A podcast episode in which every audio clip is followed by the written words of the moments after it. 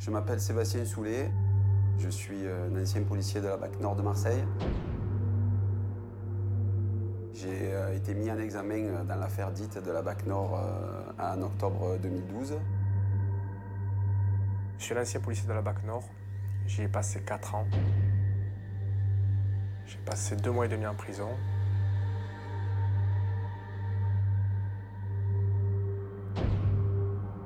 J'ai été incarcéré 74 jours.